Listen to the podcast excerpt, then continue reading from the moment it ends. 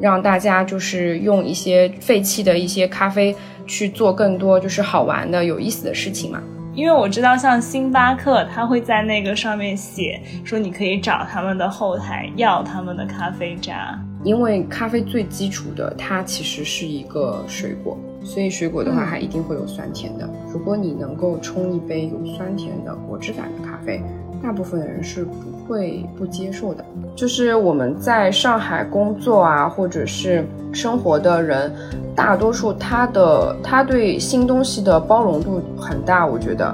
这个是为什么？就是说上海咖啡馆可以开的那么多。但是活得很好的也很多的原因。大家好，我是明日之路播客今天的主播朱莉。明日之路是一个自发形成的行动团体，聚集了一些关注可持续生活的年轻人。我们想以共创的形式一起探寻明日之路。今年我们将聚焦于食物话题。我是一个做碳中和相关的投资研究的分析师，呃，然后现在在日常的时候也在努力。将可持续的生活理念融入到我的日常行为当中。这期节目我们邀请到了凡尔赛咖啡店的 Laura 来聊聊关于可持续咖啡的内容。先让 Laura 简单做一个自我介绍吧。Hello，Hello，大家好，我是 Laura。我们有一个就是咖啡工作室在建国西路这边。嗯，然后叫上海凡尔赛咖啡招待所。然后我们日常的话会提供一些就是咖啡的精品咖啡的教学，然后也会自己去做一些就是咖精品咖啡的烘焙。然后日常的话，我也会去做一些赛事的裁判。嗯，然后日常的话，我们其实都有关注精品咖啡整个行业的发展。然后我自己的话也是非常喜欢咖啡。嗯嗯嗯，那之前了解到 Laura 这边也是因为他对咖啡的可持续有非常深入的了解哦。那我们今天这期播客就从咖啡可持续的几个不同的层面，包括种植呀、烘焙啊、咖啡渣的利用，还有精品咖啡的商业模式的角度来聊一聊。呃，那要么 Laura 先从种植给我们一点小小的科普，以及呃可持续方面需要考虑的问题。因为我之前是在我们中国最大的种植地区云南普洱，然后待过一段时间。嗯，呃，那咖啡豆的话，它主要是生长在比较热带的地区吧。就是咖啡的品质，它其实和地理环境，然后微环境，然后包括自己的豆种啊，呃，都有挺大的关系的。然后我们目前就是精品咖啡主要的呃产区呢，会是就是非洲、美洲和亚洲都会有。那非洲其实最主要的话，我们喝到更多的精品咖啡会集中在埃塞俄比亚。那中南美洲的话，就会是一些呃哥伦比亚、巴西啊这些生产大国，还有就是新进的呃一些秘鲁啊、厄瓜多尔，嗯，大家其实应该经常会就是喝到嘛。然后亚洲的产区的话，它主要会是在呃印尼和中国。然后我们中国的云南也是，就是阿拉比卡都非常生产非常多的地方。那其实从种植层面，呃，要去说可持续这一块东西呢，主要是就是肥料和处理咖啡豆子的处理的方式。那本身咖啡豆它是一种嗯水果。它其实也是会呃给人带来一些就是酸甜感，然后如果是鲜果，我们去吃它的话，它会像类似就是樱桃一样的味道，呃是会有一些甜度的。那其实嗯我们在日常的处理当中的话，呃咖啡的我们需要拿到咖啡的其实是咖啡的种子，那剩下来的话它就会有咖啡的果皮。然后有些时候我们需要把就是咖啡的果皮，然后处理下来，然后让这些嗯垃圾可以变成一些就是可以转换的东西。那一般这个果皮可以怎么处理是比较环保的呢？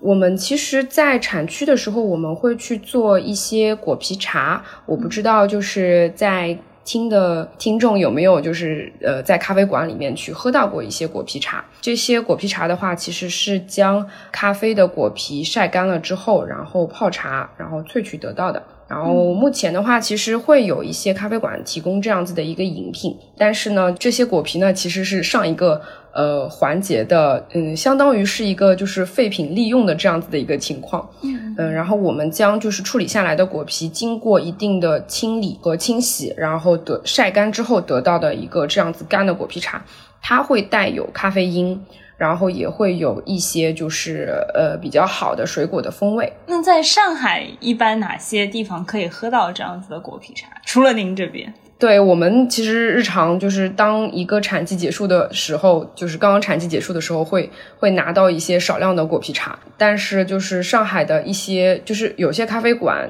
比较少量。它可能也会有，就是果皮茶这个饮品，就是大家如果日常就是经常去逛嗯精品咖啡馆的话，有些馆子它是可以提供的，嗯，但是量可能不是太多。当然，集中在市中心的一些咖啡馆，其实还是经常可以看到的。那如果这些果皮没有被做成果皮茶，他们是会用什么的方式？就会用甜埋还是？其实现在的话，没有非常好的一个就是处理方式，因为就是它它可以做一些呃处理下来的果皮，它可以作为后续的就是呃咖啡的一些发酵处理，然后它经常会跟豆子放在一起处理。我们其实近几年喝到的云南的一些重发酵的豆子，它都会跟就是果皮放在一起去处理，然后成为就是下一个环节的就是加工的原料之一。这样子来做，然后剩余的话只只能是就是说想办法就是归集在一起，然后统一去做一些处理，或者是做一些就是咖啡生长之后的肥料啊之类的，这样子来做。嗯，那讲到肥料，就是政府啊，包括咖啡协会对种植这方面有没有一些嗯，就是指引啊，或者说怎么可以保护我们的土壤？其实，呃，之前的话，我们是有在云南，呃，种植咖啡的咖农，呃，会跟我聊到说，呃，目前的话，云南政府这一块是提倡尽量少用水洗处理法，然后尽量多用日晒，这样子的话，可以就是去让水资源尽量的被呃节省下来嘛。嗯嗯。那水洗是有什么口感上面的优势吗？就为什么大家会选择水洗而不是日晒？其实水洗的话，从直接就是咖啡感官这一块来说的话，水洗的方式是可以让你喝到的咖啡干净度会更高。嗯，然后日晒的话，它会带有强烈的一些发酵感呐，然后或者是一些果子的甜啊，但是同样它也会就是会有更多的杂质。如果日晒处理的不好的话，可能甚至会有泥土的味道。好的，那这个是种植层面的可持续。那下一个环节就到了烘焙。那烘焙这个阶段有什么样子的可持续的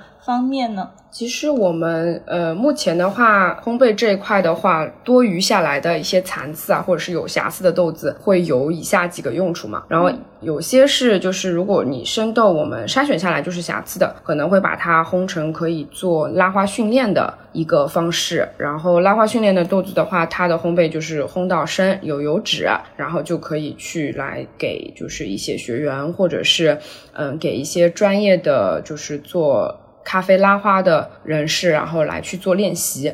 嗯，然后那多余下来的一些就是豆子的话，它可能也可以就是去做一些咖啡渣肥皂。然后其实我们像上海有些地方，它会有一些用咖啡渣做肥皂，或者是做一些就是小的吸附味道的小包，然后这种小的东西售卖也会有。然后 DIY 的这种呃工作室，然后拿咖啡渣去做画呀，或者是做肥皂都有，嗯，所以就是这个的话，其实可以让大家就是用一些废弃的一些咖啡去做更多就是好玩的、有意思的事情嘛。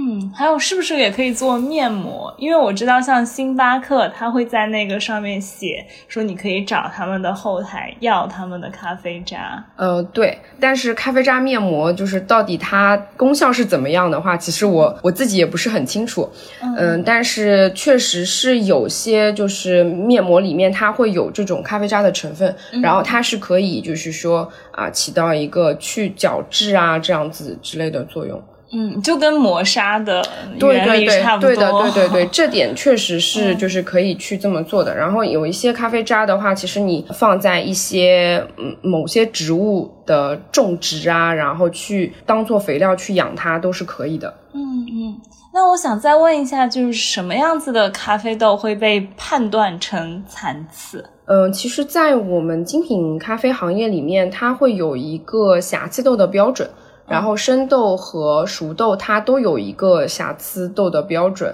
呃，比方说，呃，你们在看到一些就是绿色的生豆，然后里面有一些很多黑色的豆子，然后那个就是全酸全酸豆，全部都是黑色的全酸豆。然后这些的话，其实日常我们是不能饮用的，并且是在我们就是做色选筛筛检的时候是要筛除掉的。嗯嗯嗯，然后还有的话就是比较轻微的瑕疵豆，会是一些虫蛀豆啊。然后熟豆有的时候你也可以看到豆子里面会有一些小的洞，虫就是虫子爬过的洞啊。然后这些比较轻微的瑕疵。嗯嗯，那大概这个生熟，嗯，你们每次拿到的这些豆子里面有多少的比例会被判断成残次？呃，正常按照精品咖啡豆的标准是，嗯。三百五十克之内不能超过一定的百分比，那这个百分比我已经有一点就不太记得了，应该是百分之三左右。嗯，所以我但是其实就我们现在拿到的一些豆子来说的话，在烘焙之前，我们还是会去做一些瑕疵豆的筛选，嗯，会有小比例的东西。那如果是商业豆的话，嗯，它的那个瑕疵率会更高一些。嗯嗯嗯。好，那正正好就过渡到了我们商业咖啡和精品咖啡的区别吧。然后这两年也觉得上海这边多了很多精品咖啡店啊，能不能让 Laura 来聊一聊，为什么我们需要去嗯发展精品咖啡？为什么会让大家懂精品咖啡和商业咖啡的区别？其实我个人的观点是说。现在我们主要饮用的咖啡的话，大部分还是停留在商业咖啡的层面，当然也会有就是一些就是不太好喝的商业咖啡。我们自己的话，可能呃原先是原先是对于就是商业咖啡的接受程度是比较高的，因为我们最早的时候，我们小的时候可能都会喝到一些速溶咖啡啊，嗯，然后或者是一些就是从豆种上面来说的话，可能是罗布斯塔这些。豆子会比较多一点，但是随着就是我们嗯日常追求就是好咖啡或是好吃的东西的这种追求越来越深入了之后，然后我们其实是需要一些一些更好的东西，然后会去追求一些更好喝的咖啡品质更好的东西。那好的咖啡如果它需要一直种植下去的话，我们其实。相对于来说，就是我们会有一个客观的标准，是告诉你，就是说这个东西什么是好的，然后什么是不好的。那如果我们每一个人就是不能去辨识咖啡的好坏的话，我们种植的一些咖啡，它的价格就没有办法提升到一定的程度。如果用这个价格的标准去倒推到我们种植端的话，会存在就是劣币驱逐良币的情况。那这种情况相对于来说，就是我们整个市场对咖啡的消费量是不断的在增加，但是大量的就是在这个量增加的情况下，我们又不能让一些就是好的品质高的那个咖啡，然后得到一个更好的卖价。在这种情况下的话，大家都不会愿意去种一些好的咖啡。那我们只能就是我们喝到的东西可能会越来越便宜，然后越来越不好喝。我只能这么这么说，就不能说难喝，但是我们不不会不太会喝到更好的东西了。就是我是觉得个人是觉得说，我们是需要有一部分就是。就是总要有一部分人，他愿意就是去出更加公平的价格，然后去得到一个相对来说性价比好的，然后非常优质的好喝的咖啡。这样子的话，我们才能够喝到，就是慢慢慢慢这个好的习惯养成下去，我们才能喝到更多更好的咖啡嘛。嗯，那国际和行业层面有什么保护精品咖啡发展的一些机制呢？就我们目前就是所知道的，可能是做的比较好的话，一个是 SCA 的体系，然后另外一个的话是 COE 的体系。SCA 的体系的话，就是精品咖啡协会这样子的一个精品咖啡协会的话，它有一个板块就是以感官评价给豆子去做打分基础的这样子的一个体系。那 SCA 体系的话，超过八十分的豆子是我们可以认定为是精品的。嗯嗯嗯，那这样子的豆子的话，它可能会有一些好的风味，比方说它会有一些花果的调性，或者是坚果、巧克力这种好的东西在。那这样子的话，其实豆子的话就会有多样性。然后我们对它的酸质啊、风味啊，然后口感和余韵的打分相对来说是高的话，那它会就是倒退到种植端的话，它会有一个更好的卖价。如果大家对这些就是好的豆子消费的量需求增加的话，那它就会有就是就会有更多的咖农愿意去做这些好的东西。那如果是另外一个就是协会的话，它是超凡一杯，英文的缩写呢是 COE 这个体系。然后 COE 体系的话，最早的最早是在巴西，然后巴西的话，它会有一个。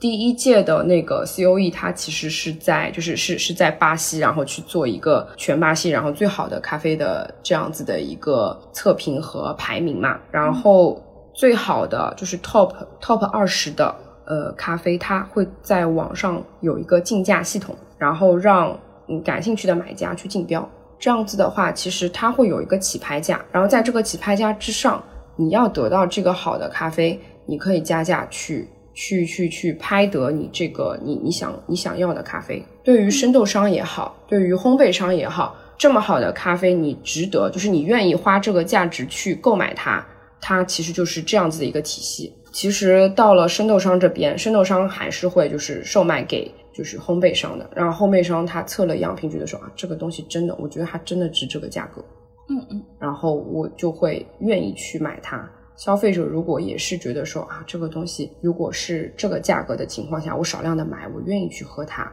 那我我其实还是很愿意花这个钱去买这些更好的东西的。所以它其实会有一个怎么说，有一个层级，愿意消费好的人，他他会去付出相应的代价，然后去得到这个东西。那不愿意的话，我们。也有很多量产的咖啡馆可以选择，对吧？所以就是其实他会去做一个价格区分。那这两个协会的体系哪个运用的比较广泛呢？或者说他们是不是会互相就是兼容的？他们其实光从打分表上面来看，他们就不太是一个兼容的体系。嗯嗯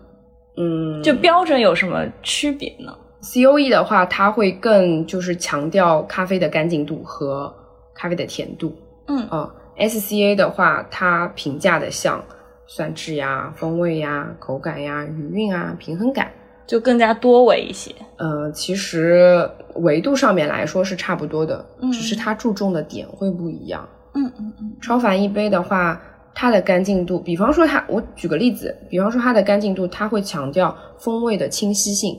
嗯，就是同一只豆子，如果是埃塞的，同样你在 SCA 里面可以喝到一些蓝莓啊、茉莉花、红茶的味道。那嗯，如果你再超凡一杯，哎，你喝到两杯都有这个风味的，你怎么去评价呢？然后哪个分数会更高呢？就是清晰度更加明确的，并且甜度更加高的，那它的分数就会高。好，那。你觉得在上海推广精品咖啡有遇到什么瓶颈吗？或者说，嗯，比较困难的地方是哪些？呃，其实我觉得像咖啡这一块的话，我觉得上海或者是上海周边其实已经优于就是其他地区了，因为我们其实呃喝咖啡的习惯非常的早。嗯啊，然后也是从就是商业呃咖啡这一块开始的。那其实我们呃上海这里的话，可能我们早年已经有了喝咖啡的习惯，然后并且我们就是接受程度，就是对咖啡的接受程度比较高，然后慢慢再去往就是呃更高阶的或者是进阶的，就是方向去喝的话，可能难度会稍微低一点，对。然后的话，就是在有了消费习惯了情况下，然后再去分辨，就是啊咖啡的好坏，然后嗯，豆子的好坏也好，然后制作的好坏也好，嗯。那你自己的从业过程当中有没有觉有一种直观的感觉？现在对精品咖啡感兴趣的人就会比以前多很多。我觉得确实是会比以前多的，因为嗯，我刚刚其实我入行应该不算很久，嗯嗯，但是我刚入行的时候，我会觉得大家可能就是对精品咖啡，呃，是不能不太能理解的，因为。嗯，大家可能会说，啊，这个咖啡这么酸，我为什么要去喝它呀？嗯，呃，所以更多的就会去一些就是大宗的商业连锁的咖啡馆去喝咖啡，然后觉得说，哦，那个才是正常的咖啡的味道。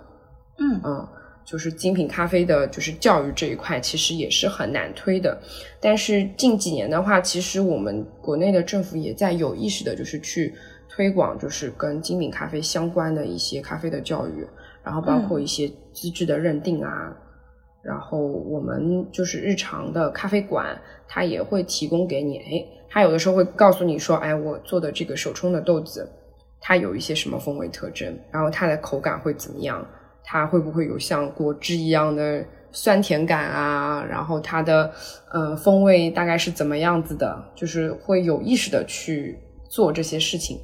然后包括一些大宗的连锁的。商业咖啡馆，它也会有意识的，就是会有一小块专门去告诉你说啊，我这边其实也提供精品咖啡，然后有哪些产区，然后哪些产区的特色是什么样子的，然后你可以找什么样子，就是专门去做咖啡的，专门去做手冲精品咖啡的人去做，都会有这种怎么说呢，就是沉淀教育在里面吧。嗯嗯嗯，因为你这边接触很多学员嘛，我想就是问一下，就是一个比较典型的普通的一个消费者是怎么入门对精品咖啡的理解的？因为比如说从我个人的角度来说，我觉得我很多时候喝咖啡就是为了早上提神儿，然后甚至我喝就是奶咖比较多，经常会被人嘲笑我是喝咖啡味儿饮料。嗯，就是一般你来你们这边学习的学员，他们是怎么入门的？然后怎么去培养这个鉴别不同咖啡的这个能力呀？也好，对。嗯，就是到我们这边来的，就是通常他要喝美式的消费者或者是学员，我会就是我会建议他，你今天要不要呃喝一个手冲试试？因为很多人都会觉得说啊，我不要酸的东西，然后我给他的大概率的可能性就是一杯带果酸的东西，带果酸的咖啡，我可以呃我会跟他说，嗯，你要不先喝一个小的试试看，我不喜欢的话，我再给你换苦。其实大概率的情况是他们都能接受的，因为我们日常在做精品咖啡的时候，我自己的思路是会是会往甜，就是是会往咖啡的甜那个方向做，因为大家会很好奇说咖啡不是苦的吗？哪里会有甜的？因为咖啡最基础的它其实是一个水果，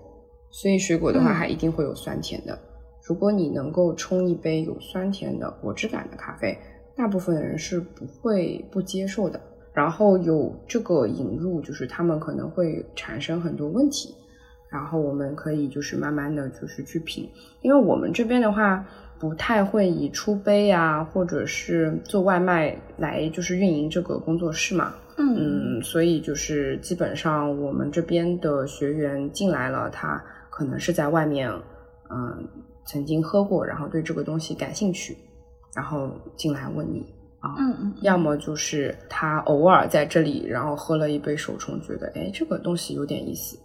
然后想深入了解，基本上是这样子。嗯，那能不能再回顾一下你是怎么对这一块感兴趣的？我最早的时候，我其实是一个广告人，对，因为就是平常加班非常的多，我最早的时候也是早上喝一杯咖啡提神。嗯我是需要一定量的咖啡因，然后来保证我能够上班上到十到十二个小时这样子。嗯嗯，但是嗯，我也是在我们公司斜对面啊，然后有一回就是特别神奇，然后咖小咖啡馆的老板他说你要不要尝尝这个？然后我一喝，就是我某一天一喝，哎，这个这个咖啡，因为我日常喝的就是美式，然后这个美式好像跟外面的不太一样。就是先会有这个好奇点在，然后慢慢慢慢深入，然后。之后就会去找一些专业的就是学习机构，然后去嗯，然后让自己了解更多的这个这一方面的东西。其实我们的很多学员跟我最早的时候接触精品咖啡的经历是很像的，就是咖啡店老板让你去尝一个 sample。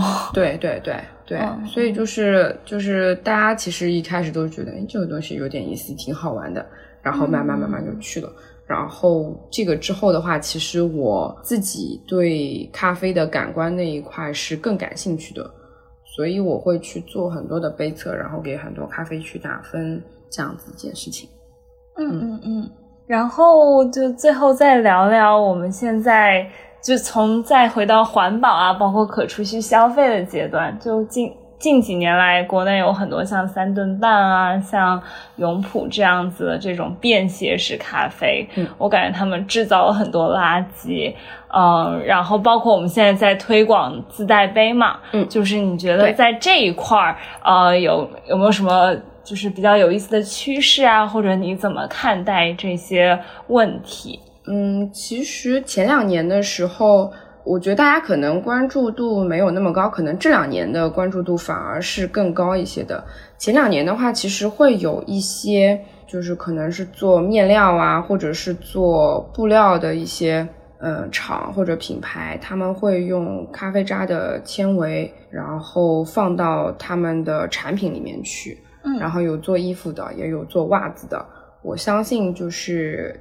听众里面可能会有些有些听众他是穿过就是咖啡渣面料的袜子的，嗯，然后这些咖啡渣的成分呢，它不会在面料里面放很多在里面，但是它会有一些就是固定百分比的，比方说百分之二十到三十，然后是用咖啡渣这个面料来制成的。然后尽量的就是能够做到环保，然后减少就是这些东西的浪费。嗯嗯。另外的话，嗯，还有一些就是咖啡渣做成的杯子，我觉得很多咖啡馆其实它也有提供这种咖啡渣杯子的售卖，或者是它出杯然后提供给你的就是咖啡渣做的杯子，确实也是有这样子就是来减少这个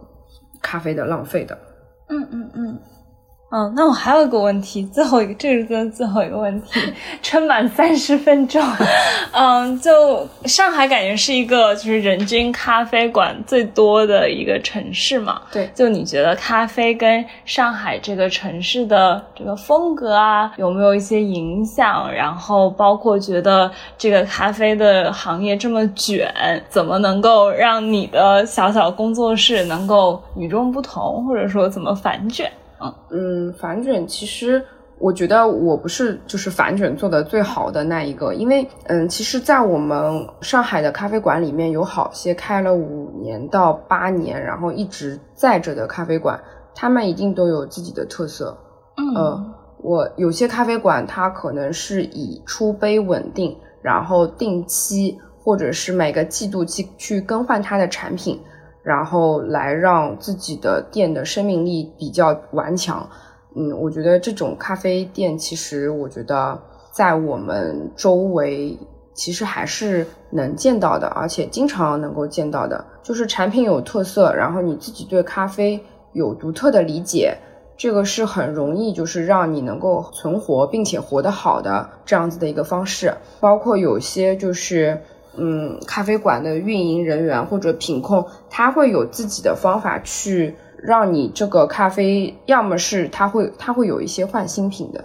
那有的时候也会就是一个品控，如果你能够长期保证你出出品出来的精品咖啡，呃，是一个在线的水准的话，其实你是很容易活得很好的。嗯，对。然后另外一点的话是觉得说，我们就是我们在上海工作啊，或者是。生活的人，大多数他的他对新东西的包容度很大，我觉得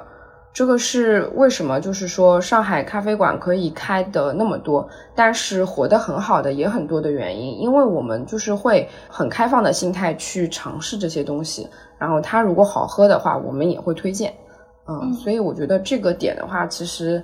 嗯还是挺好的，虽然确实很卷，但是要反卷的话。总还是有方法的。嗯，那你觉得咖啡跟茶饮之间现在有竞争吗？就互相抢生意。抢生意，其实前段时间我就是我有在思考嘛，因为我们会发现，哎，冬天好像大家喝咖啡的这个比例会比会比夏天的要高，是因为就是其实夏天的时候，大家除了喝咖啡，还有更多的选择，你可以去喝手打柠檬茶。你也可以去喝冰的奶茶，但是冬天的话，其实大家相对来说热的东西、热的咖啡、热的奶咖，嗯，大家接受的程度会更高一些。嗯，我觉得打架远远没有，就是其实很多的茶饮店或者是咖啡店，他们都已经在做一些就是新的融合的呃产品了，茶、咖啡、酒都是可以融合。对，嗯，但是调味这个东西。不是每一个人都能够做出非常精致的东西的，嗯嗯嗯，就并不一定。包括你用的产品的品质，其实好的茶和坏的茶去做去做一些特调的调和，茶和咖啡去做调和的话，如果是品质不太高的东西，其实大家一喝就没不太有办法接受的。对，所以 O P S 是做的很好的。呃，我觉得 O P S 确实做的挺好的。永远都买不到的一家。呃，O P S，你早上十一点去应该是没有问题的。但是接近三点去的话，可能个别产品就没有了。所以，但凡逮到一次排到队，尽量买全。好的，那我们今天就录制到这里。除了在播客上聊食物，我们也在筹划制作纪录片《明日之时》。如果你对我们的行动有兴趣，欢迎加入。